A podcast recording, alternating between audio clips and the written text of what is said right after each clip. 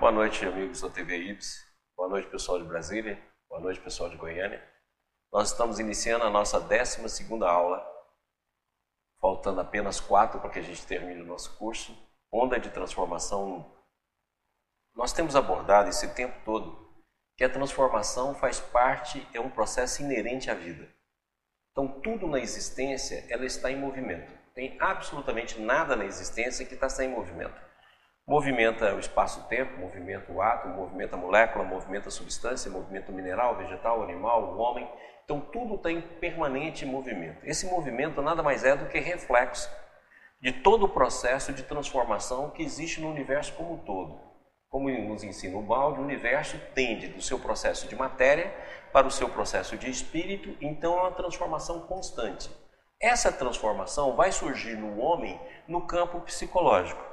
Nas outras, nas outras esferas, também aparece no campo de consciência, porque nós temos a consciência desde a consciência atômica até a consciência angelical. Fala assim, ah, qual é a consciência atômica? A consciência atômica é o movimento, certo? No homem, agregado ao movimento, existe toda uma esfera psíquica. Então, consequentemente, o movimento da vida hoje se situa principalmente no campo da consciência. Nós, se nós pegarmos a teoria da, da evolução, pode pegar até com Darwin, porque Darwin tem a evolução da forma. Mas o Bode fala que, na verdade, a forma é apenas a representação do psiquismo. Então, a verdadeira evolução é a evolução do psiquismo. Então, consequentemente, se nós pegarmos a evolução do psiquismo, nós vamos ver que nós estamos em transformação constante. Essa transformação vai estar em nós em forma de procura.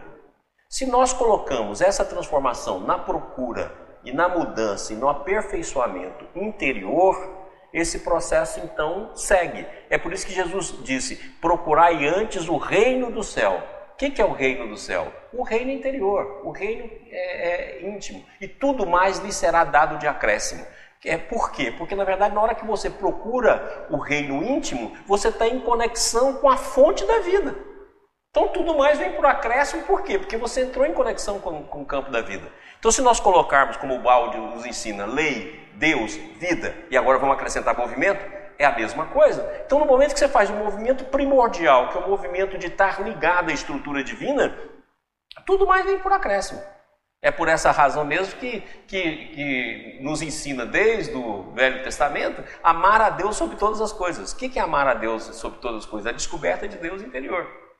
E, consequentemente, quando você faz isso, você está fazendo um movimento fundamental. Quando você não faz esse movimento fundamental, você vai colocar esse movimento em alguma coisa na existência. Tem alguns que vão colocar no trabalho, aí trabalha, trabalha, trabalha. Tem outros que vão colocar no dinheiro. Aí vão colecionar papel, papel, papel, papel, papel, papel a vida toda. Tem outros que vão colocar isso dentro do campo do vício, então vai dentro do campo da bebida, dentro do campo do sexo, dentro do campo da droga. Tem outros que vai colocar isso dentro do campo do prazer, no sentido mais, mais amplo. Tem outros que vai colocar isso na beleza, tem outro que vai colocar na fama, tem outro.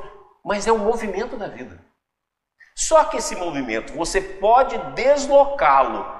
Ele vai te dar vantagens transitórias, mas não te dá o essencial. Então, ao final de todo esse movimento, vem aquilo que a alma pede. E a alma pede sempre o desenvolvimento do amor, o desenvolvimento das potencialidades. Então a pessoa vai por dinheiro. Quando ganha dinheiro, não tem mais força, aquilo ali não dá satisfação, aquilo não te dá alegria. Aí muda e vai para o poder. Muda e vai mudando, até que a vida se consome. E a gente então vê as ilusões que a gente comete, porque quando a gente desencarna, a única coisa que a gente tem é vida. Não tem mais nada. Eu, eu, acho, eu acho bacana a desencarnação, que você pode ser o senhor de todos os poderes, de todas as riquezas, de todo o dinheiro. No outro dia você não tem nem cheque para assinar. Né? Então, se você pega aí um grande empresário que movimenta o mundo, que é com milhares de funcionários, com milhares, desencarnou, no outro dia não tem nem cheque para assinar. Ele não tem conta bancária, não tem nada, não tem nem corpo físico. Então, quer dizer, é, é, uma mudança muito interessante essa mudança da morte. A mudança da morte é uma mudança fundamental e é uma das mais importantes, porque é ela que acorda a nossa consciência. E hoje nós vamos falar sobre isso. Como é que a mudança começa e como é que essa mudança prossegue, pegando agora a vida no sentido amplo, num contínuo. O nosso contínuo é desencarnar encarnar, desencarnar encarnar. Ou seja, nascer e morrer, nascer e morrer, nascer e morrer. Nós vamos formando um contínuo de vida. Esse contínuo de vida que nós vamos estudar aqui um pouco hoje. Semana passada nós falamos sobre o ego e demos também uma visão um pouco diferente, porque toda vez que se fala no ego, fala, tudo culpa do ego, culpa do ego, a gente até costumou falar isso. Não, mas o ego também faz parte do ser. O ego também é uma instância do psiquismo. O ego também é uma instância do ser na sua totalidade. Então ele tem uma função. Nada na vida é destruído de função. Tudo tem uma função. A função, por exemplo, até a destruição tem uma função.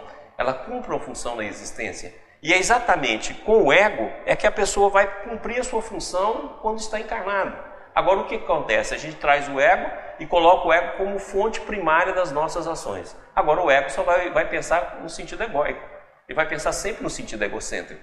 Não, eu posso utilizar o ego para as funções do, da vida, mas não posso trazer o ego para o campo psicológico, não posso trazer o ego para o campo da existência, não posso trazer o ego para o campo das escolhas, porque senão vai só dar eu. Eu vou sempre escolher eu. E aí é o que nos separa da vida, porque é exatamente o orgulho, o egoísmo, como diz lá o livro dos Espíritos, e diz muito bem, que é o pai de todos os vícios. E é a partir daí que a gente estrutura. Então nós vamos falar um pouquinho mais sobre o ego, vamos entrar nessa questão da, da, do estudo da, o encarnar e o desencarnar, e a função disso na nossa vida, que a gente fala, qual, por que a gente encarna e desencarna? Tem uma função belíssima. Numa a gente vai viver o mundo externo, no outro nós vamos viver o mundo interno. Agora, o bom é a gente viver o mundo interno quando estamos aqui encarnados, porque aí a, a solidificação disso na estrutura psíquica nossa é muito grande. Porque aquilo que, onde você para a sua vida é onde você recomeça. Então, se eu fecho a minha, minha vida com materialismo, eu vou começar no materialismo. Mesmo que no plano espiritual eu tenha todos os requisitos e todos os encontros espirituais. Porque isso se apaga na memória e isso é uma das coisas que nós vamos estudar hoje. Pessoal, antes da gente começar, nós temos. É, coloca aqui a caneta, por favor. Nós temos uma pergunta muito interessante, aliás, foram duas perguntas. Uma pessoa pediu para falar do capítulo 5 do Evangelho. Nós já demos um curso aqui sobre o Evangelho interior. Então, é, já falamos inclusive sobre as bem-aventuranças. Mas com mais detalhe, talvez no futuro a gente volta a falar. Foi um pedido que nos fizeram aqui. E, a, e o outro pedido foi uma pergunta que nos mandaram, que também é muito interessante. Rodrigo, pode fazer a pergunta para nós? Sim. Bem, bem claro aí para nós. Vamos lá, manda abraço. Pessoal, presta atenção que a pergunta é interessante. A pergunta é do Marco Túlio Ferreira Silva. De onde? Ele, não, ele não informa. Ah, é? é? Bom dia ao pessoal do IBS. Uma dúvida torturante vem me acompanhando nas palestras do Dr. Crispim. Aprendemos em A Grande Síntese que quanto mais vibração, mais materializado está o fenômeno. Quanto menos vibração, quanto mais longa a onda, menos materializado e mais perto da consciência. O Dr. Crispim, na sua palestra sobre as ondas de transformação, no ponto 1, 1 hora, 2 minutos e 47 segundos da aula, diz que nossa percepção é deficiente porque o nosso pensamento é lento, que nossas vibrações são lentas. Mas então eu pergunto: as vibrações lentas são ruins e eu devo acelerar minha vibração mental? Como conciliar isso com o ensinamento em A Grande Síntese? Muito grato pela atenção. Vamos lá, Marcos. Quando nós pegamos a obra do balde na totalidade, então vamos pegar aqui dois livros fundamentais, que é A Grande Síntese Deus e Universo. É, Deus e Universo é o complemento da grande síntese. Quer dizer, o balde completa toda a sua obra quando ele ainda está na Europa, quando ele está na Itália. Então, se nós pegarmos, por exemplo, do, a grande síntese e, e formos até Deus e Universo, que é o último livro que o balde escreve na Itália, é aquilo que a gente chama de obra italiana, nós temos todos os conceitos da obra aí. A segunda parte que vai desenvolver no Brasil é um desenvolvimento desses conceitos. Então, na segunda parte, que é a parte brasileira, ele vai pegar então e vai escrever, por exemplo, em relação à queda, em relação à síntese que ele faz da obra dele, ele vai escrever o sistema, a queda e salvação, um destino seguindo Cristo, Cristo, princípios de uma nova ética, que são livros que vão estudar esses assuntos que nós estamos tratando aqui. Então, se nós pegarmos lá a grande síntese e formos pegar também lá Deus e o universo, nós vamos entender que em nós tem dois grandes mundos o mundo vibracional e o mundo intrínseco. Eu falo que o mundo intrínseco é muito semelhante àquilo que a gente estuda na física quântica, que é o emaranhado quântico. Ou seja, que dois, dois objetos emaranhados, vamos colocar aí dois átomos, vamos colocar aí dois, duas subpartículas e tal, dois fótons, vamos pegar dois fótons.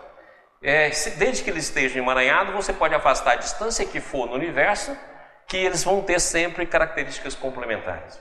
Independe de sinal, independe de distância. Então, consequentemente, o mundo intrínseco é exatamente isso. Ou seja, a nossa verdadeira vida, a vida do ser, é o mundo intrínseco. O mundo vibracional surge com a queda. Ou seja, onde tem a vibração é porque nós saímos do sistema, ou daquilo que nós chamamos na religião de paraíso, para o antissistema, ou aquilo que a gente chama de mundo, dentro da, da, da visão é, da Bíblia, dentro da visão dos ensinos religiosos. Então, consequentemente, ao sair do mundo intrínseco e cair, nós geramos a vibração.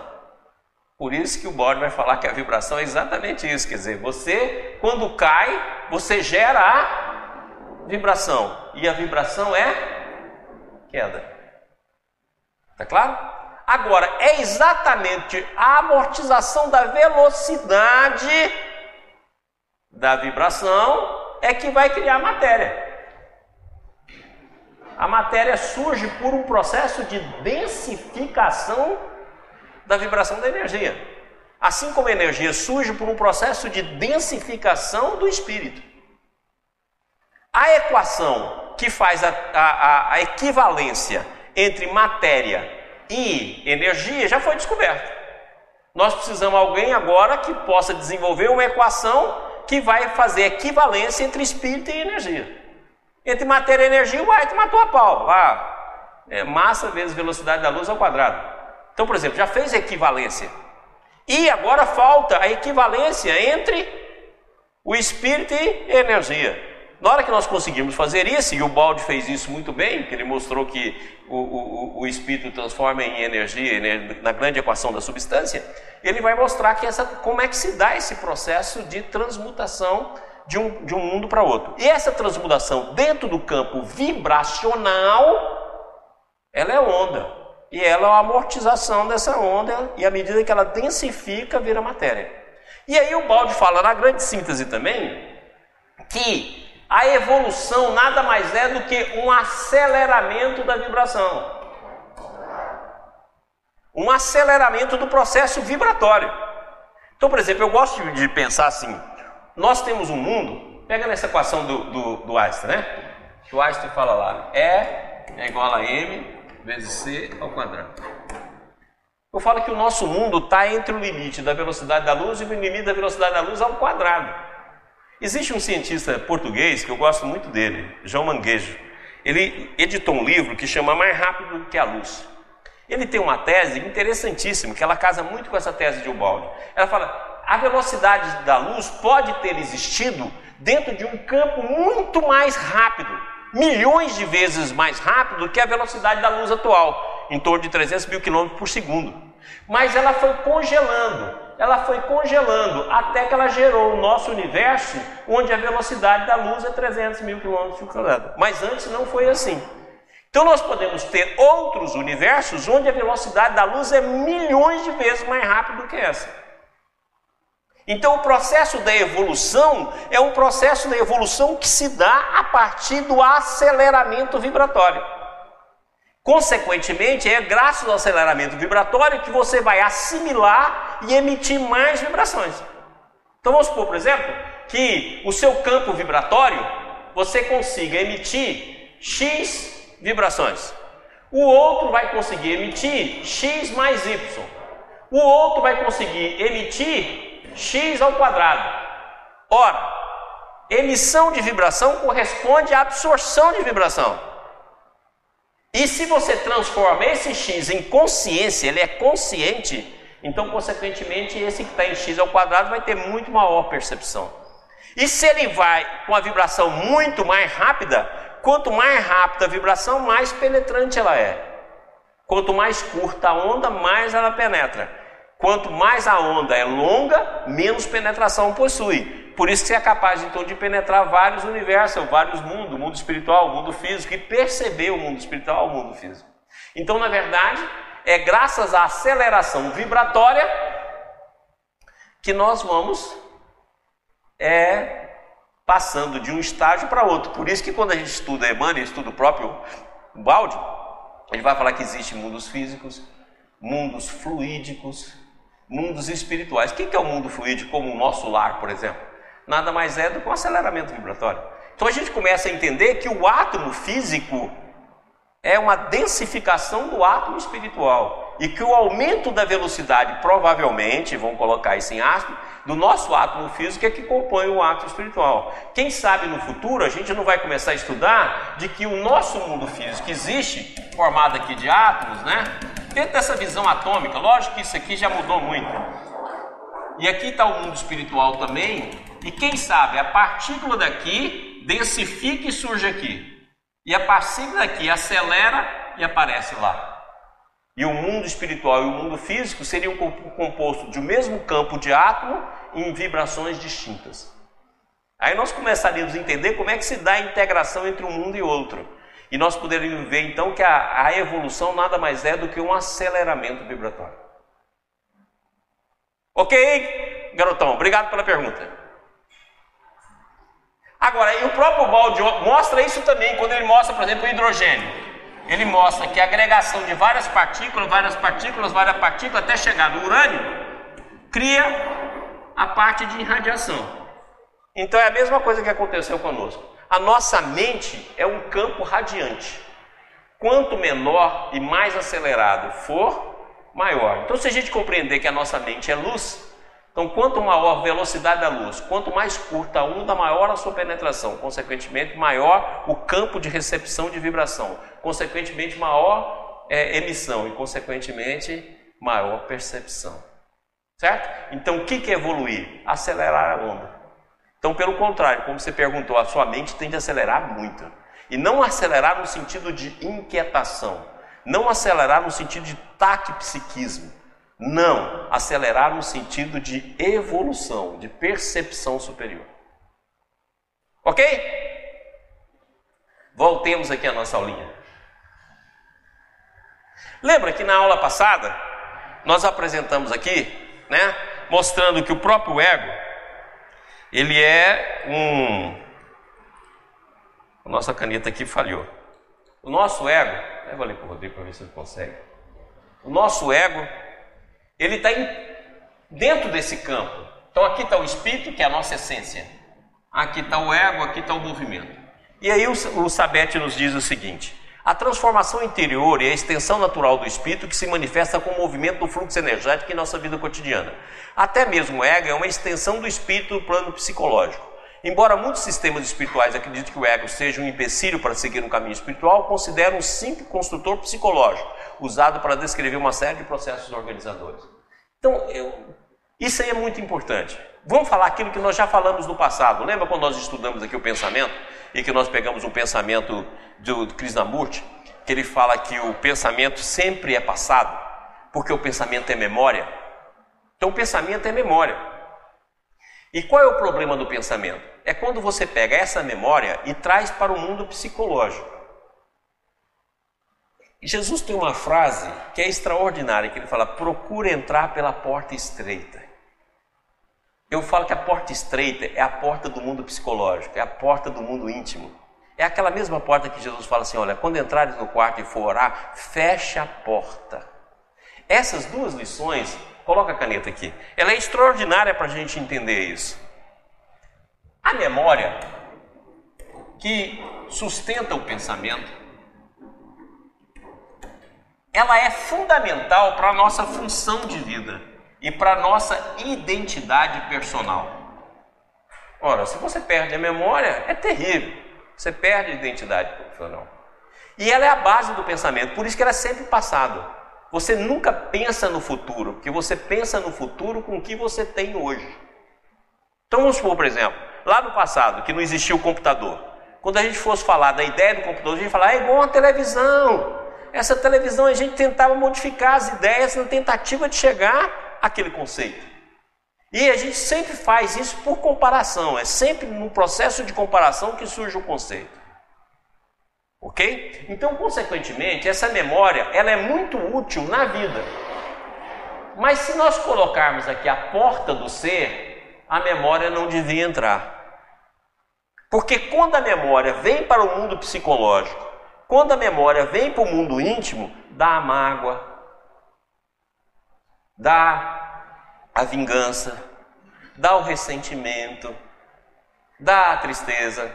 Por quê? Porque aquilo que deveria ser lançado fora, ou não deveria vir para o mundo íntimo, ele vem. E a gente pega, passa a porta estreita do ser e a passa a habitar a memória aqui dentro da gente. E essa memória dentro da gente é que vai dar todos os problemas que nós temos. A memória, quando invade o mundo psicológico, é triste. Porque o, o principal elemento que ele vai dar é a mágoa, vai dar o ressentimento e, consequentemente, a vingança. Então, nós podemos dizer que o mundo está amarrado na memória. Eu falo, se nós fizéssemos um pacto de todo mundo perdoar todo mundo, acabava o nosso karma. E Jesus fala isso no, no, no, no, no Pai Nosso.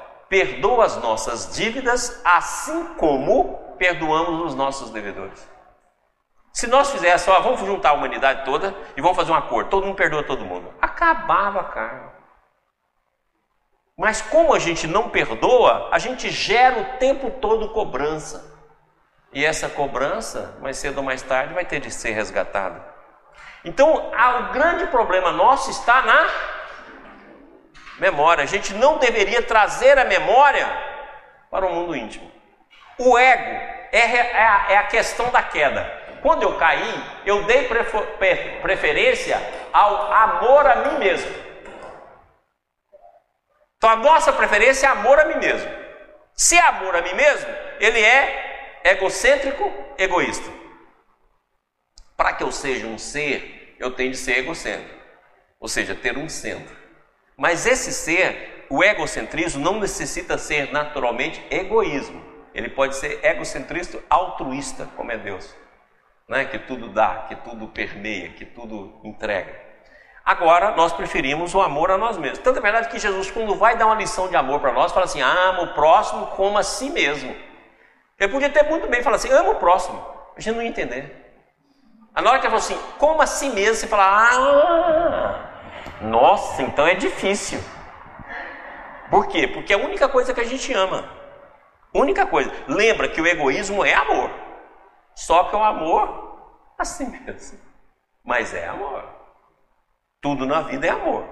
Mesmo na sua fase minguante, é amor.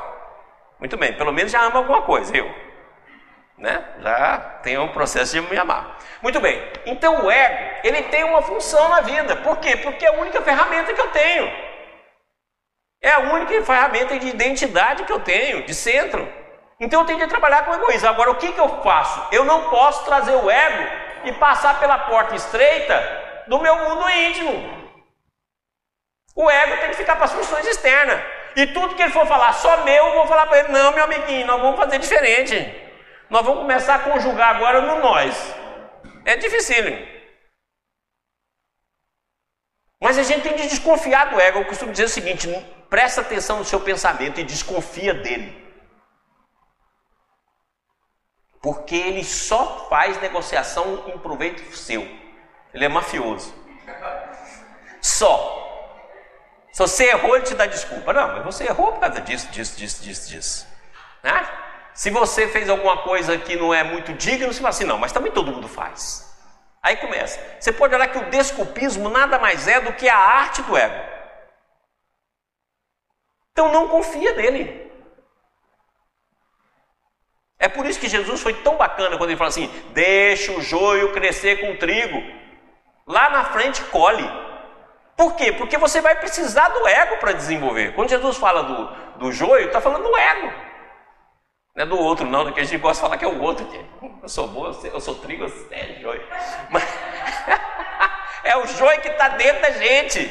É o joio e o ego. Então deixa crescer os dois. Ou seja, você cresce o ego no campo do intelecto você cresce o ego no campo da inteligência, você cresce o ego no campo da, da, da vida no, no, dia a dia, cresce o ego no campo da função, mas não dá para o ego a patente do só fazer para mim.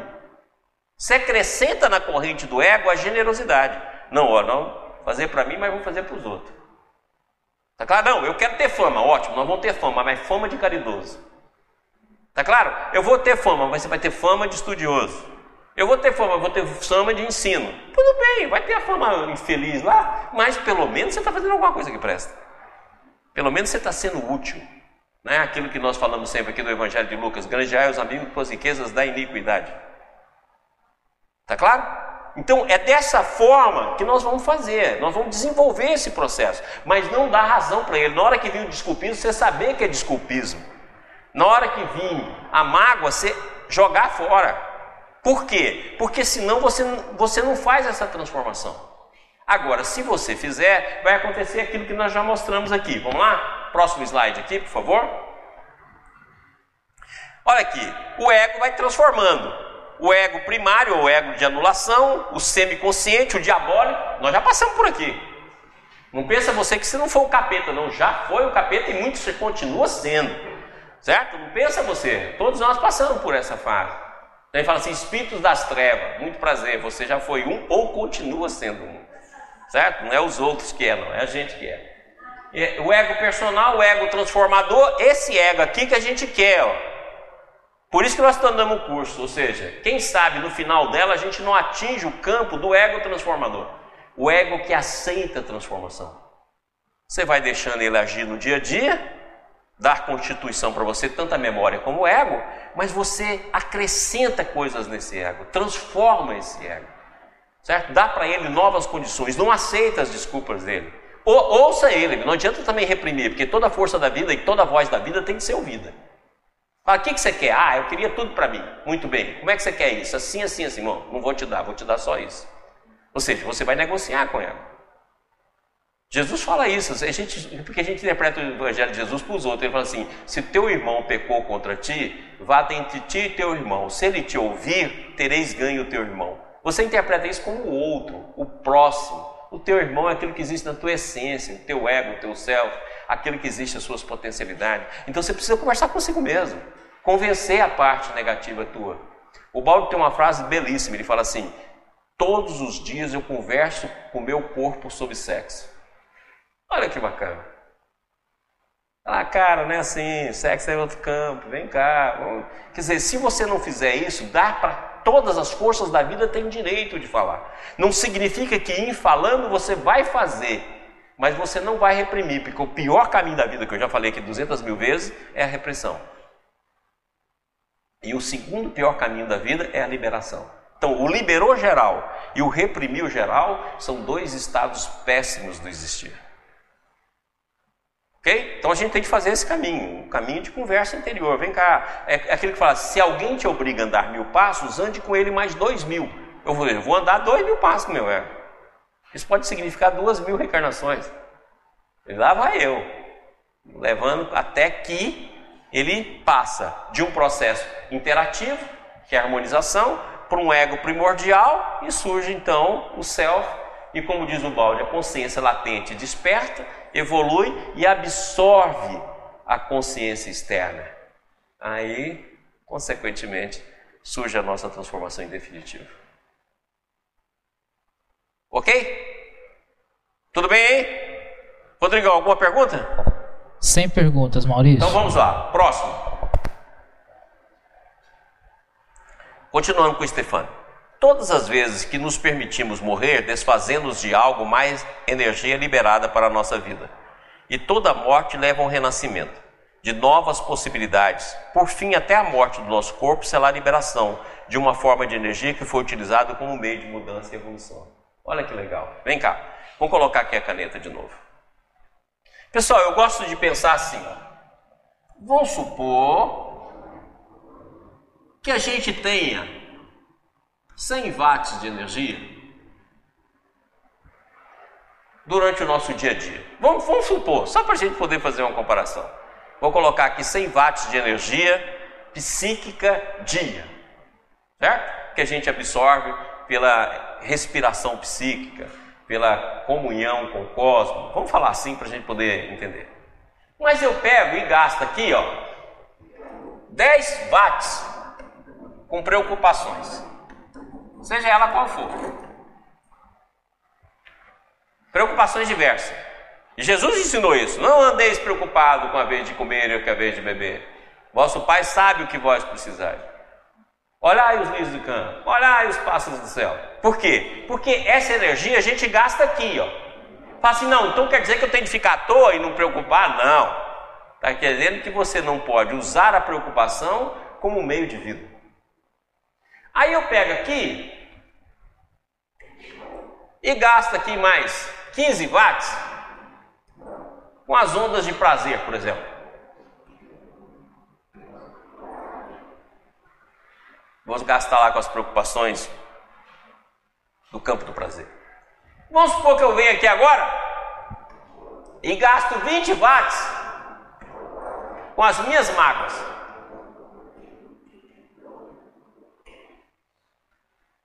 Ok? 20 watts. Porque mágoa precisa manter. Eu falo que mágoa é semelhante à, àquela é, malabarista.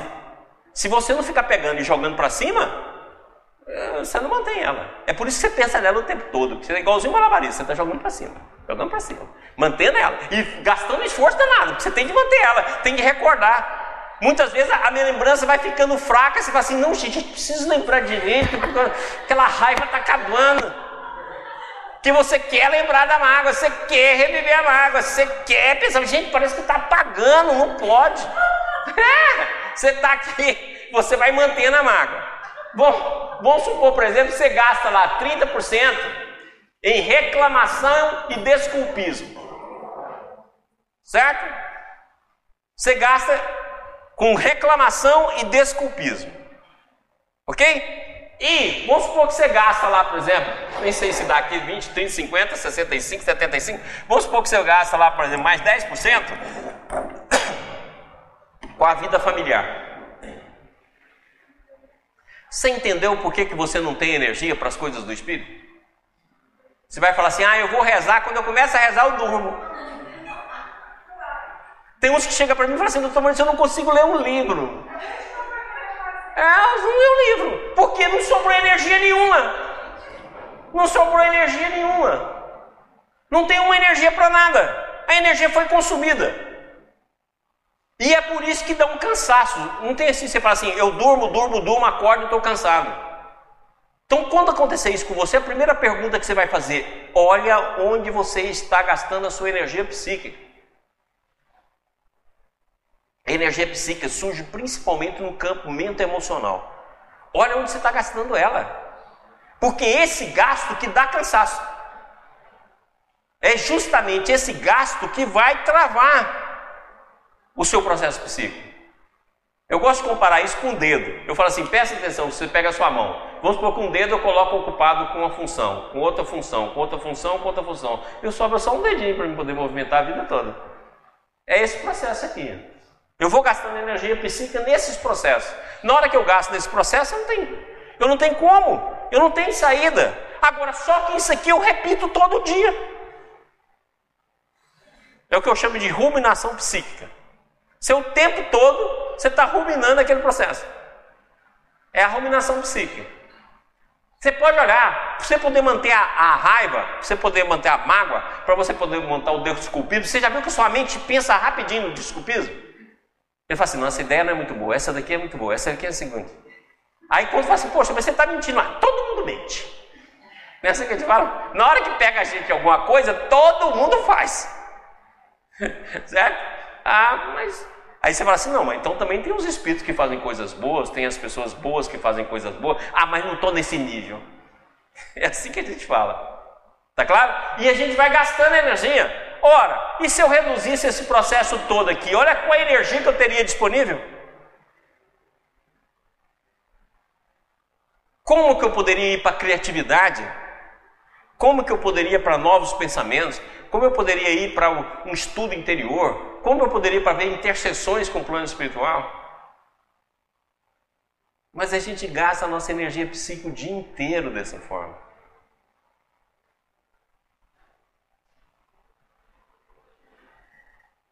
Eu acho que a gente está precisando fazer uma ecologia interior, né? fazer uma reciclagem até do que a gente tem para poder aproveitar esse processo aí. Próximo. Agora presta atenção nessa fala do balde aqui. Ela é muito legal. Ela está no livro Princípios de uma Nova Ética. Pela lei do dualismo universal, que tudo divide e reúne em duas partes, inversas e complementares, como consequência da originária cisão S e AS, também o ser, na sua unidade, está dividido em duas partes inversas e complementares, que constituem os dois polos do eu, o consciente e o inconsciente. Consciente positivo e inconsciente negativo. Quando se iniciou a fase evolutiva, ainda no nível do AS ou matéria, o inconsciente era tudo e a ignorância dominava todo o ser. Tal estado constitui um vazio, que cabia a experimentação da existência preencher por camadas sucessivas, como já viram superpostas ao longo da subida da evolução, para escalar o céu, voltando assim ao espírito, ou seja, ao S. Então vamos lá. O que, que o balde quer dizer com isso? Caneta, por favor. Aqui, vamos falar que aqui está o sistema. Lembra que eu desenho o sistema? Sempre ele tracejado para mostrar que ele é infinito. Então o ser habita o sistema, que é tudo houve uma queda. Essa queda, ela é interior. É como se o ser criasse uma bolha em torno de si mesmo. Não saiu do sistema, porque não tem como sair do sistema. O sistema é todo, o sistema é Deus. Então você não saiu de Deus. Você apenas criou uma bolha. Eu gosto de pensar assim, para a gente poder entender. É como se você fosse um coco da Bahia. Sabe o coco de casca verde? Só com aquela casca toda do coco. E você está dentro do oceano. A parte interior, vamos dizer a castanha, é o verdadeiro ser. A água que está lá dentro, vamos dizer que a água que está lá dentro é o verdadeiro ser. A castanha é o, é o corpo, as camadas do corpo. Mas ele está dentro daquela casca verde do corpo total, antes da gente cortar o coco. E você está dentro do oceano. O oceano, o oceano é Deus, o oceano é a vida, o oceano é o sistema. Você está mergulhado nele. Certo? Por isso que Paulo, é, Paulo de Tarso fala lá no Atos dos Apóstolos: nele existimos, nele nos movemos. Você está dentro. Está claro? E aquela aguinha que está lá dentro é a sua parte superior. Então, na medida que você rompe a casca e fura, a água do mar te penetra. Deu para entender? Eu vou trazer um coco aqui para gente. a gente poder entender isso. É a conclusão do nosso curso vai ser: o bom é ser surfista, quando a gente acabar de falar aqui, e deixar de ser coco.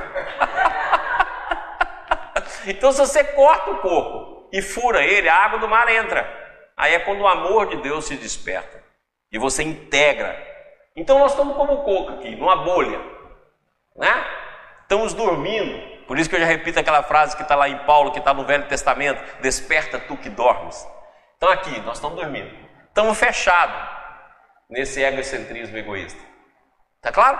Então aqui nós estamos presos nessa dimensão e aqui está o sistema. Então quando esse processo começou, ele existia uma consciência incomensurável e um inconsciente muito pequeno.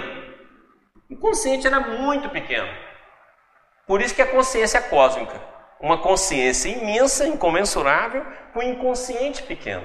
Mas na hora que o processo foi se degradando e chegou no campo da matéria, vamos colocar aqui o átomo como referência, nós vamos ter uma plena inconsciência e um consciente diminuto que faz apenas um movimento.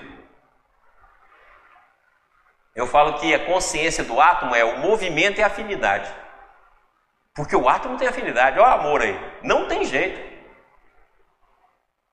Tem uma afinidade. Eu até brinco, eu falo assim: o oxigênio ama o flúor. Ele larga com a maior facilidade o hidrogênio. Se achar um flúor que passa dele, arruma um amante na hora. Porque o oxigênio é apaixonado por flúor. A mesma coisa dá em relação ao, ao oxigênio e à hemoglobina. A hemoglobina conduz o oxigênio, leva o oxigênio assim, um amor mais ou menos, porque na hora que ele vê um átomo de carbono, ele larga o oxigênio e vai embora para o monóxido de óxido de carbono e não quer nem saber de oxigênio, larga prefere ela. Então a mesma coisa, existe uma afinidade química. Essa afinidade e o movimento é o que é consciente, ou princípio de consciência no átomo. Agora, a inconsciência é máxima. Ela é máxima. E aí nós vamos chegando, até que nós chegamos a um ponto onde nós temos uma consciência, que é essa que está aqui hoje, e um inconsciente imenso.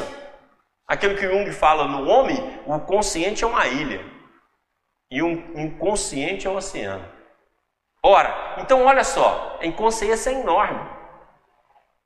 O nível de informação que tem o, o consciente são milhares de vezes, inconsciente milhares de vezes maior que o consciente. Mas o que é a vida? A vida é nos tornar consciente. Então a gente vai migrando da consciência menor para a consciência maior, do inconsciente maior para o inconsciente menor. Então essa é a vida, nessa polaridade que a gente vai seguindo.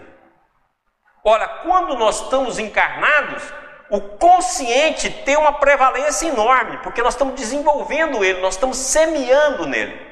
Quando nós estamos desencarnados, o inconsciente é mais desperto, ou seja, a consciência é mais ampla porque a gente vê inclusive a vida física. Então, nesses dois polos, nós vamos trabalhando essas duas unidades do ser. Mas o que, que acontece? No ponto em que. Aqui está a vida espiritual, vou colocar aqui as personalidades espirituais. Ó. Então você tem uma personalidade espiritual e você faz uma evolução danada nela. Tá claro? Mas aqui na Terra você deixou a personalidade aqui, ó. Na hora que você vai voltar, você volta aqui esse conteúdo todo vai estar no inconsciente. E você vai desenvolver o ponto que você deixou. Por isso que o livro de Espírita fala, em próxima encarnação é apenas um passo em relação à outra. Entendeu por que, que a gente morre tantas vezes, desencarna, sabe que a vida espiritual existe, sabe que o plano espiritual existe, mas como ela existe apenas no sentimento, não existe no pensamento, você retorna na mesma configuração do passado. E essa condição todinha que ficou no inconsciente é. Tanto é verdade que o homem, para explorar isso, colocou a psicologia como meio, e hoje a gente já tem terapias de vida passada, porque na tentativa de abrir o inconsciente. E a primeira ponte que surge entre o inconsciente e o consciente é o sonho. Então a coisa mais importante da vida devia ser o estudo do sonho. Se você não estuda sonho, vai conhecer muito pouco de você mesmo. Porque é a primeira ponte. Deu para entender isso aí? Pessoal da TV Ibis, deu para entender? Beleza. Bom, temos aqui. Próximo. Em nossa vida, essas duas partes cumprem duas funções opostas. Dois trabalhos se completam reciprocamente.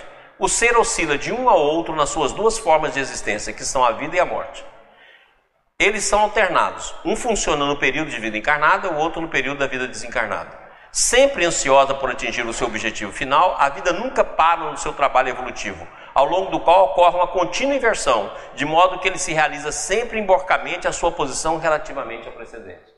Então, quando a gente encarna, nós vamos aqui no mundo desempenhar uma função. Gente, lembra, a coisa mais importante da vida é a função que Deus te colocou. Você está aqui para isso. Você fala, ah, Maurício, quais são essas funções? Canetinha. Então a primeira função da vida que a gente tem. Olha a caneta aí, por favor. A primeira função da vida que a gente tem é filho. Você nasce filho. Né? É a primeira função da vida. E para essa função, Jesus deixou bem claro, porque ele confirmou o Antigo Testamento. Ele fala assim: honrar pai e mãe.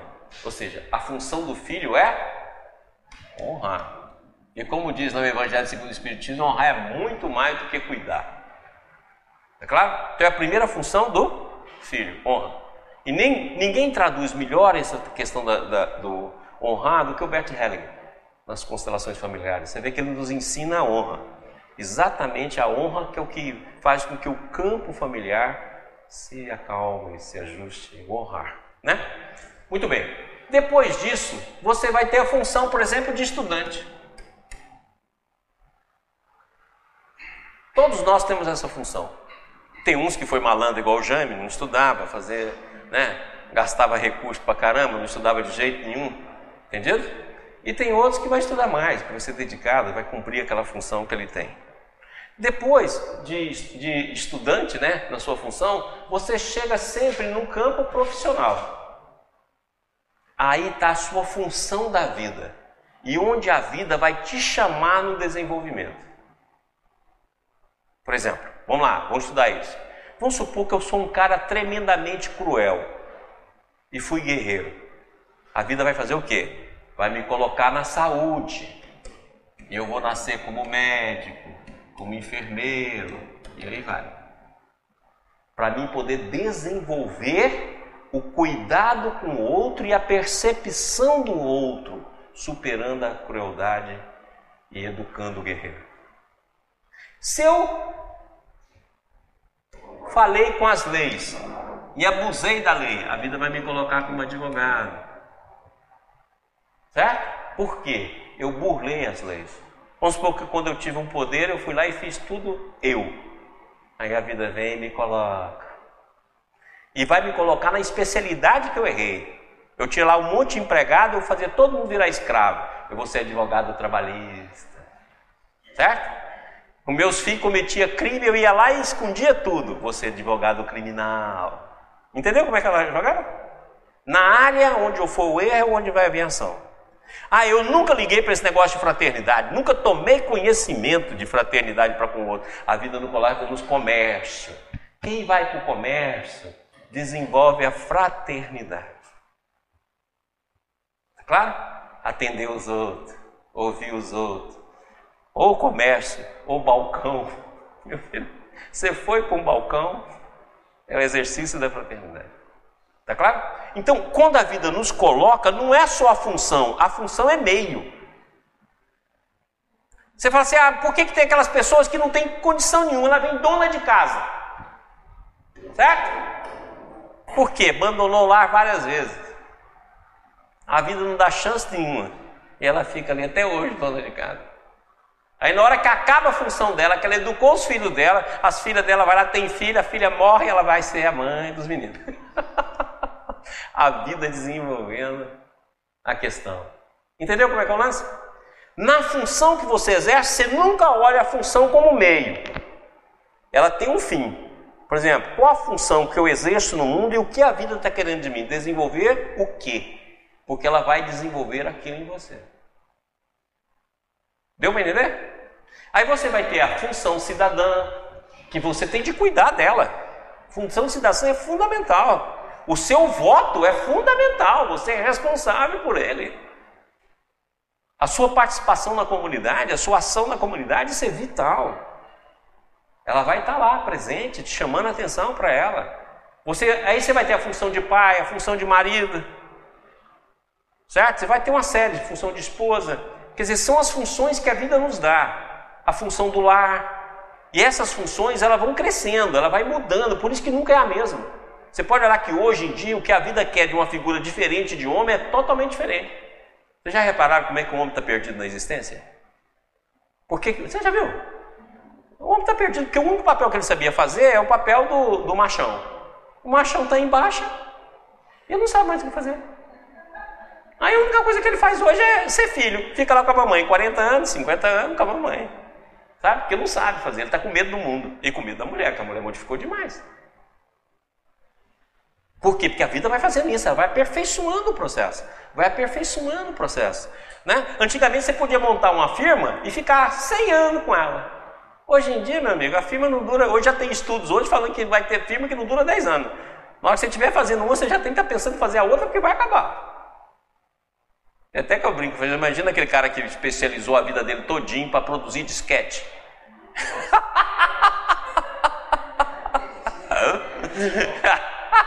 já pensou?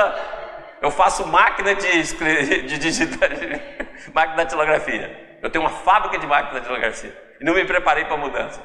Faço disquete. Igual hoje, faço pendrive. Daqui a pouco, nada disso existe. Entendeu como é que tá? o mundo vai mudando, vai mudando os conceitos, vai mudando a visão, porque tudo está em crescimento, tudo está em movimento. Tudo, tudo, tudo está em movimento. E todas as formas mudam, e se você não adaptar essa forma, e só que antes mudava com velocidade lenta, é aquilo que nós falamos aqui na pergunta inicial. Hoje a vida muda rapidamente. Tudo é muito rápido.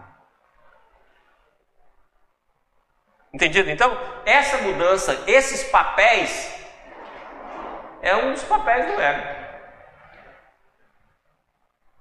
E é a sua função no mundo. Agora, quando você desencarna, agora olha bem que é interessante. A vida tem um negócio muito bacana, né? Você vai envelhecendo, você vai perdendo um pouco a vitalidade. A vida já te amadureceu, aqueles sonhos de jovem, de coisas, você vai também perdendo, sonhos do mundo, vamos dizer assim, sonhos do mundo. Então a vida te deixa prontinha para você iniciar o trabalho contrário, que você vai continuar no plano espiritual, que é do autoconhecimento. Então, você pode olhar que eu falo que a velhice, e eu estou falando que eu já sou velho, eu sei muito bem como é que eu lance. Então, presta atenção: a velhice é um dobrar-se sobre si mesmo. Você vê até ficar corcunda, o povo fica, né? Porque a velhice que eu falo é um processo de hibernação. Você vai deixando a vida externa e vai vindo para o mundo interno. Quando você, nesse período, não adianta muito bem o seu mundo interior, você vai ficar gaga, ou você vai ficar doente, ou você vai tentar repetir o que você já fez. Ou senão você vai viver só de lembrança. Ah, do meu tempo! E vai a história do meu tempo. Certo? E aí você vai tentar voltar para aquilo que você fazia. Então você vai voltar, por exemplo, para a casa da filha para poder organizar a casa da filha, vai voltar a criar o, o seu neto, não como vó, mas como, como mãe. Esse período é o período de maior processo de interiorização. Você foi chegando aí por volta dos 50, 60, abre o olho. É hora de você começar o processo de espiritualização real e mais rápido possível, se você não fez ainda. Porque é nesse processo, que na hora que você sai da vida no sentido de espiritualização, você já entra no outro processo que é todo interior. Se você for ler os livros, por exemplo, espírita, vamos pegar lá os livros de André Luiz. Você vê que todo o trabalho que é feito é feito para o mundo interior. Já não é mais só função é função de fraternidade, função de socorro, função de auxílio, função de evangelização, função de oração, função de socorro, função de paz. Ou seja, toda função ela está baseada nas suas possibilidades. É toda interior. Deu para entender, gente? E nessa polarização dessas duas vidas que nós caminhamos no processo de alongamento. Agora, se na vida atual eu já faço isso, na hora que eu desencarnar, eu for encarnar, eu já encarno com aquele impulso. É igual Francisco de Assis, você pode pegar, Francisco de Assis e encarnar ele no meio de uma tribo primitiva, dá mais primitividade lá da África, por exemplo. Ele vai buscar espiritualidade, porque está na alma dele. Igual lá, colocou ele lá na, naquela, naquele povo daquela época de 1200, né? Nasceu em 1180, 1179 para alguns pesquisadores. Então ele vai nascer lá. Pai materialista, visão materialista, mundo feito para guerreiro, mundo feito para cruzada, ele vai querer ser cavaleiro, ele vai querer. De uma hora para outra ele fala, ué, o que, que eu estou fazendo aqui? E começa todo o processo de espiritual. A mesma coisa com Buda. Está é, no mundo dele lá, de uma hora para falar, o que, que eu estou fazendo aqui? Acorda. Por quê? Porque já existe, construiu. Então, se você sai daqui materialista, na hora que você voltar, materialista de novo. A sua consciência menor está naquela fase. A sua consciência maior vai ficar no inconsciente. Vai ser ver só como impulso. Agora, a sua consciência menor está aqui embaixo, você vai ter que buscar ela. Entendido? Deu para entender? Pessoal aí, tudo bem na TV? Beleza. Gente, vamos tomar um cafezinho? Dar uma descansadinha, de 10 minutos a gente volta para concluir a nossa aula. E agora, nesse momento, nós vamos é, aproveitar para responder algumas perguntas que nos chegaram, a fim de que a gente faça com que a aula fique mais interativa. Rodrigo, quais são as perguntas? Nosso companheiro Raimundo Nonato. Oh, Raimundo, saudade, hein? Pergunta: Boa noite, doutor Maurício. A memória vai apagando ou transformando com o crescimento da consciência em nós? É por aí? Vamos lá, coloca aqui.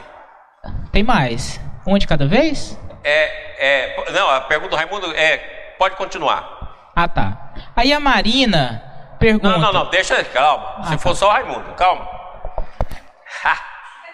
Raimundo. Não tenha a menor dúvida que à medida que a gente evolui, a nossa memória vai apagando. Tanto é verdade que você lembra quando você era mineral? Você lembra quando você era um macacão? Né? Você lembra quando você era algum outro tipo de ser? Não.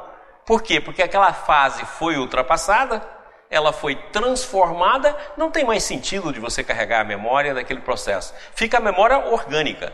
Então, na verdade, que o nosso corpo tem muito a ver com o animal. Fica a memória é, física, vamos dizer assim.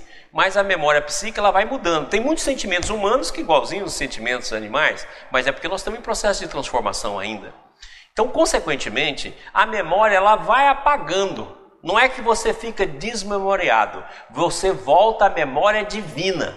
Porque o que nós perdemos foi a memória divina, ou seja, o contato com Deus, ou seja, a memória real, ou seja, que é a memória dinâmica, não é aquela que guarda, porque a memória que guarda ela é ontem. Então nós não podemos viver no ontem, nós vivemos no hoje, a eternidade é hoje. Então não tenha dúvida que ela vai desaparecendo. Agora, o que, que acontece conosco? Como nós geramos dentro da nossa memória, vamos colocar aqui, isso aqui é a nossa memória. Nós geramos ondas de maldade. Como é que essas ondas apagam? Quando você fizer na vida uma onda igual e contrária. É o mesmo princípio da onda da física. Então, na hora que você aplicar na vida uma onda igual e contrária à que você gerou na maldade, você apaga essa daqui. Por isso que Jesus foi tão claro que ele fala assim: o amor cobre a multidão dos pecados. Ou seja, o amor é a onda contrária que apaga a onda do erro.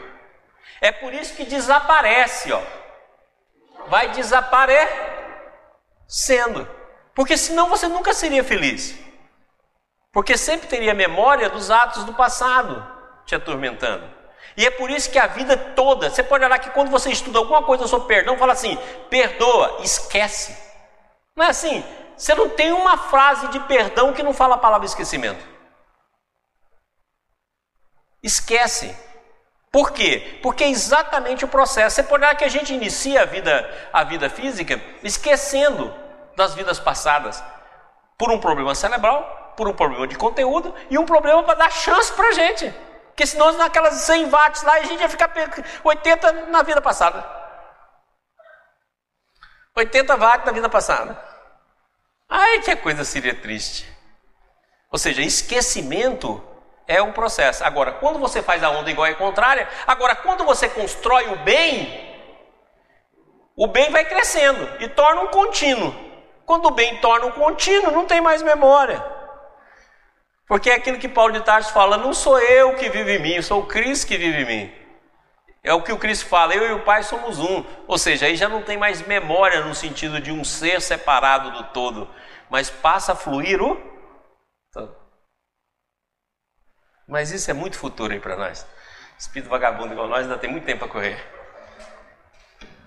Segunda. A Marina pergunta: e se a pessoa nasce na área da arte? A Elsa pergunta: e a professora Maurício? e a. É, Não, calma. Duas. Tá Quem nasce no campo da arte? E se a arte é superior, porque tem gente que nasce no campo da arte e está fazendo porcaria até hoje, né?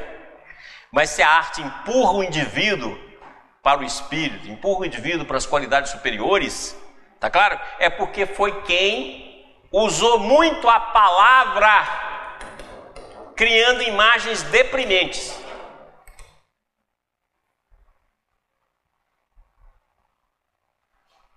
Em outras palavras, a maioria do pessoal que mexe com arte foi fofoqueiro ano passado. Como criou imagens deprimentes, você pode olhar que a, a palavra cria imagem. Vocês já repararam que a gente nunca pensa na palavra? Se eu falo para vocês rio, você não pensa na palavra rio, você já pensa num rio aí na sua cabeça. Se eu pego sol, você não pensa na, na palavra sol, você imediatamente vê um sol aí que você viu um dia e o sol aparece na sua cabeça. Ou seja, a palavra cria imagens. Então, aqueles que criaram imagens negativas, deprimentes, retornam à vida desenvolvendo a arte para devolver a vida na forma de coisas superiores às imagens que possam mudar o destino. Tudo bem? Agora, professora. Professora tem duas coisas. aquela que deu má orientação no passado, fofoqueiras, etc., que deu má orientação às pessoas e agora vai formar um novo caráter, e aquela que abandonou várias vezes o lar. Sabe aquela aqui? Então vai aprender a educar, conviver com a criança, educá-la.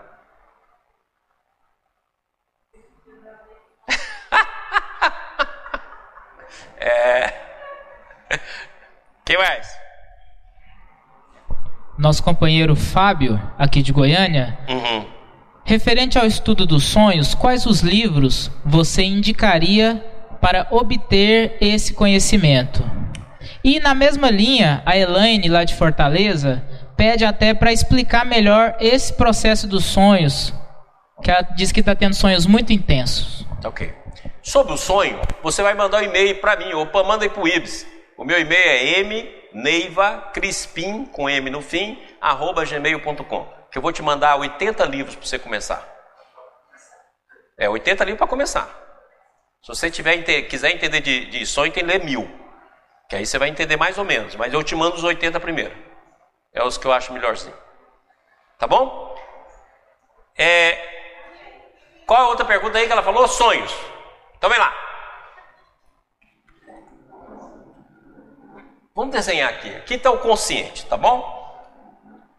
Aqui está o inconsciente, ó. Vou desenhar assim porque ele é incomensurável, né? Aqui está o inconsciente. O processo flui do, consciente, do inconsciente para o consciente e do consciente para o inconsciente. São dois fluxos que existem. Tanto é verdade que o Freud, um pouco mais adiante, ele vai criar lá o conceito do pré-consciente, que é aquilo que já foi consciente e que você guardou de alguma vez. Tanto é verdade que tem coisas que acontecem na sua vida que você fala assim: nossa, eu conheço essa pessoa, ah, foi meu colega no terceiro ano. Essa informação estava no pré-consciente, você ativa ela com facilidade. Tá claro? Mas são dois fluxos. É o inconsciente que traz os bits de informação, é bom a gente pensar em bits de informação, para o consciente e que o consciente também reage no campo do inconsciente. Então, na verdade, se você prestar atenção no seu sonho, você vai ver que uma parte deles são imagens conscientes. Você vai ver que são modelos de imagem consciente. Agora, a simbologia do sonho, que é o conteúdo inconsciente, está em cada símbolo que ali se manifesta. Então, o seu sonho, por exemplo, com a pessoa querida, você não está sonhando com aquela pessoa querida, como a gente tem tendência a interpretar, porque, ah, não, porque o espírito é livre, encontrei com você no meu sonho, nada disso, besteira, esquece. Você está sonhando com o símbolo que aquela pessoa representa. Está claro? E aquele símbolo traduz uma maneira, e não são símbolos fixos. Esse negócio você pega lá, vou pegar o um manual de interpretação de sonho pelo símbolo. Ah, se você sonhou com isso, é isso. Se sonhou, joga fora, nem ora. Tá claro? Não tem símbolo fixo. O símbolo depende do contexto. Eu posso sonhar com um símbolo que naquela hora é isso, naquele e tem os símbolos pessoais como Jung desenvolveu. Então, por exemplo, toda vez que você estiver muito triste, você vai ter um tipo de sonho que vai aparecer um símbolo repetitivo. Tá claro? Porque são símbolos pessoais que vai aparecer no seu sonho. Então vamos supor, por exemplo, que você está uma pessoa altamente arrogante. Aí você vai sonhar com uma pessoa que você tem raiva dela porque ela é arrogante. Aí sonhou, por exemplo, com o chefe. Vamos supor que o seu chefe é muito arrogante. Aí você sonha com o chefe. Aí você fala, sonhei com o meu chefe, meu Deus, aquele arrogante. Não, ele está mostrando a arrogância que existe em você é tão grande a do chefe. E está te chamando a atenção. Ou seja, o chefe e a figura do chefe é um arrogante. A maneira que o chefe se apresenta tem princípio. Está claro? A maneira que ele está apresentando, porque são símbolos em cima de símbolos. Então o inconsciente, na verdade, quando você sonha, essa transposição do consciente para o inconsciente ela é fantástica. Eu costumo dizer que o, o sonho é como se fosse um holograma. Eu gosto de representar ele como se fosse um dado. O sonho é assim, gente, ó. Você pode olhar que por mais que você queira, você não consegue contar um sonho em mais de cinco minutos. Olha, muitas vezes você dormiu oito horas. Como é que você só tem cinco minutos de sonho? Muitas vezes você sonhou, é, é, é, é, passou lá um dia dormindo, e quando você acaba, você não consegue fazer um resumo mais de cinco minutos. Porque, na verdade, o sonho, o sonho espiritual é raro. Isso o próprio André Luiz diz, né? Porque tem a barreira das vibrações. O sonho é como se fosse uma síntese de tudo o que aconteceu. E muitas vezes não aconteceu naquela noite. Você fala assim: ah, eu, eu, eu acordei, fui ao banheiro, tomei uma água, voltei a dormir e sonhei. Não, você já pode ter sonhado aquele sonho. E ele se manifestou naquele momento. Então não pensa você que na a ordem que você sonha vai ser a ordem que foi sonhado. Não. Pode ter manifestado. Você pode estar sonhando um sonho de. lembrando um sonho de três semanas atrás. É. Tá claro? Então, consequentemente, o sonho é formado de face. Aqui você vai ter uma face, vamos dizer, por exemplo, espiritual. Tá lá a face. Se você pegar o, o dado e virar e for interpretar ele só a nível espiritual, você interpreta. Vamos supor que aqui tem uma face que eu vou chamar de face arquetípica. Eu vou pegar os arquétipos que se surgem no sonho e interpretar ela com a visão mitológica, com a visão arquetípica. Está lá também. Tá claro?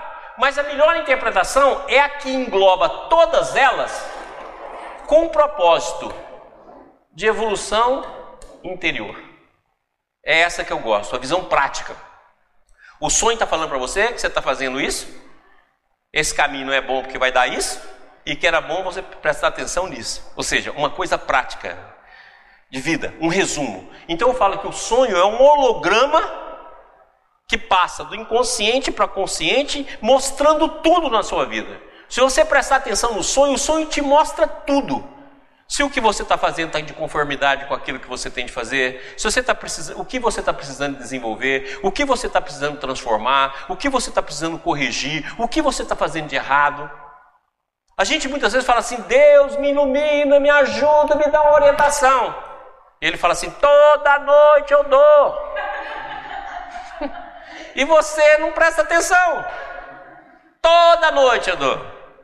Por quê? Porque o sonho nada mais é do que um nível de consciência superior, mostrando para o nível de consciência inferior o que está acontecendo. Olha, você viu que o bode agora mesmo falou que é por camadas. Então vou pegar aqui a nossa mente, ela é assim, ó. Aqui está minha mente atual mente atual. Tá claro? Aqui tá as outras mentes das outras personalidades que eu formei. E aqui tá as minhas potencialidades. Então o que, que é o sonho? Um nível superior instruindo o nível atual. O nível inferior mostrando as suas tendências. Entendido? E como é que é as cenas? As cenas do sonho são o seguinte: eu começo a sonhar. E a primeira versão do sonho ela é sempre pacífica. Ela é calma. Então, por exemplo, vamos supor, é aquilo que eu cito sempre. Vamos supor que você está em rixa com seu marido. Aí o sonho vem e te mostra que essa rixa é prejudicial, que você tem de mudar, ceder em algum campo, ouvir e tal, bababá. Você nem toma conhecimento daquilo. Você escuta, ah, sonho com meu marido Ah, eu estou com raiva dele, não quero nem saber. Muito bem, continua. Aí daqui a pouco o sonho volta e você está tendo uma briga feia com o seu marido. E você não tomou atitude ainda. Aí na pela sempre você tem aquilo que se chama pesadelo. O pesadelo nada mais é do que a repetição do tema até gravar em você. Aí você sonha dando um tiro na cara do seu marido. Você fala, meu Deus, que horror! Eu matei meu marido, deu um tiro na cara dele. Ai meu Deus, estou precisando conversar. Bem, nós estamos precisando fazer uma DR. Por quê? Porque as, as imagens vão agravando para que você faça o movimento. Então todo sonho faz parte disso que nós estamos estudando aqui. É um movimento. Aí você fala assim, mesmo que eu não entenda o sonho, eu vou fazer? Vai. Porque o movimento vai te levar a, a, a, agir. Por exemplo, é aquilo que você fala assim: você sonhou, por exemplo, atendendo criança, cuidando de criança o dia inteiro. Lá pelas tantas você fala: ah, não, gente, estou precisando encontrar um trabalho onde eu possa dedicar para a criança. Aí você encontra um trabalho, começa a dedicar para a criança e fala: ai meu Deus, que bom, eu estava precisando fazer isso. Você faz o movimento sem saber. Agora imagina se você sabe. Se cada sonho que viesse, você estudasse esses sonhos, anotasse esses sonhos e tivesse ele como diretriz da vida. Olha, tudo seria muito mais fácil, porque você tornaria tudo aquilo simples inconsciente. Lógico que não vai ser tudo, porque vai sempre ter uma parte inconsciente, por maior que seja, mas pelo menos você vai ter a diretriz. Olha, a vida está me chamando a atenção para isso, a vida está me chamando a atenção para aquilo, a vida está mostrando para mim que eu estou fazendo o caminho errado. Porque o sonho é assim, quando você inclusive está fazendo o caminho correto, ele te mostra. Olha lá, minha filha, tá, continua fazendo isso, está muito bem, está muito legal. E cada cena, as cenas dos do, do sonhos, eu falo que as cenas dos sonhos são espetaculares porque elas são assim extraordinárias. Não tem nenhuma cena errada, não tem nenhuma cena em excesso. Tudo é uma síntese, um, um holograma em síntese. Tudo bem? Se você quiser saber mais, o ano que vem, 2016, vai assistir os nossos cursos Sonho 1 e Sonho 2. Venha sonhar conosco. Tá bom? Sonha conosco 1 e 2. Não vou falar mais não. Rodrigo, mais alguma coisa? Por enquanto não. Ah, tem mais uma. Mais uma? Vai. Sim. E Vamos se no, é, a Marina, sobre o mesmo assunto. Ah. E se no sonho você tem a consciência de que está sonhando? É uma falsa consciência. Você tem a consciência que está sonhando porque é a interferência do ego. Até porque o ego sabota o sonho. Não pensa você que não sabota, não. O ego sabota. Tanto é verdade que o, o Freud chama do ego repressor, né? Que vai lá sabotar. Eu falo que o ego é igual um povo, ele vai sabotando. Tanto é verdade se você por exemplo, a experiência que eu tenho, se você começar a interpretar muito o sonho de uma pessoa, daqui a pouco ela para de sonhar. Por quê? Porque ela sabe o resultado, ela vai lá e reprime. Então, quando você sonha que está sonhando, é sonho do mesmo jeito. Não é que significa que você está tendo consciência. E muitas vezes você interferir no sonho pelo ego, você prejudica a ação. É usar o ego no sentido errado. Não, deixa o sonho aparecer. E quando você sonha que está sonhando, o sonho está te dizendo atenção, está te chamando atenção para a realidade. Porque se você prestar atenção bem, qual é a realidade real? A realidade é quando você sonha ou quando você está é, em vida em vigília? Você pode olhar que quando você sonha, a realidade é real, é aquilo que você está vivendo. Então, na verdade, você tem todas as reações. Você chora, você acorda chorando, você. Todas as reações. Acorda com o coração disparado, acorda com taquicardia. Você pode olhar. Ou seja, a realidade, a realidade onírica, é muito próximo da realidade da vida. E na verdade o que está acontecendo? Tudo, tanto uma como outra, é o trabalho da consciência e o movimento da vida. Ok? Mais alguma coisa, Rodrigão? Não, sem perguntas, Maurício. Pessoal, então nós vamos finalizar. Está aí a nossa 12 segunda aula. Semana que vem a gente volta um pouco nesse tema aí do desencarne, encarnado e desencarnado, para a gente terminar essa, essa visão. É, é, aqueles que perderam a parte que houve a queda nossa, vai estar disponível a 12 aula, é só dar uma olhadinha lá o que faltou. Aqueles que estão com dúvida, pode mandar para a gente as dúvidas que tiverem, que semana que vem a gente já inicia pelas dúvidas, ou pela pergunta, ou pelas sugestões. E na 13 terceira a gente vai falar um pouco mais. Agora a 14 quarta, a 15 quinta eu vou falar de defeito. Eu lembro que eu falei que eu vou mostrar meus defeitos todos aqui, então eu vou trazer o painel dos defeitos que eu levantei meu, para a gente poder estudar como é que a gente vê os defeitos interiores, a partir da queda até hoje. Então nós vamos ver e vamos falar um pouquinho. Então a 14 aula, a 15 aula, eu quero falar de defeito. E vou ter como medida os meus. Tá bom? Então vamos orar.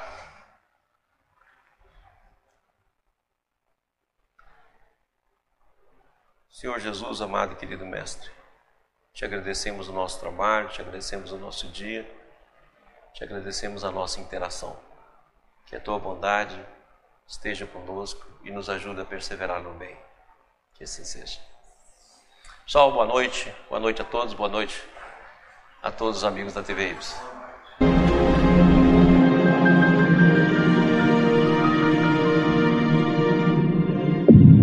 IBIS Instituto Brasileiro de Benemerência e Integração do Ser. www.ibis.org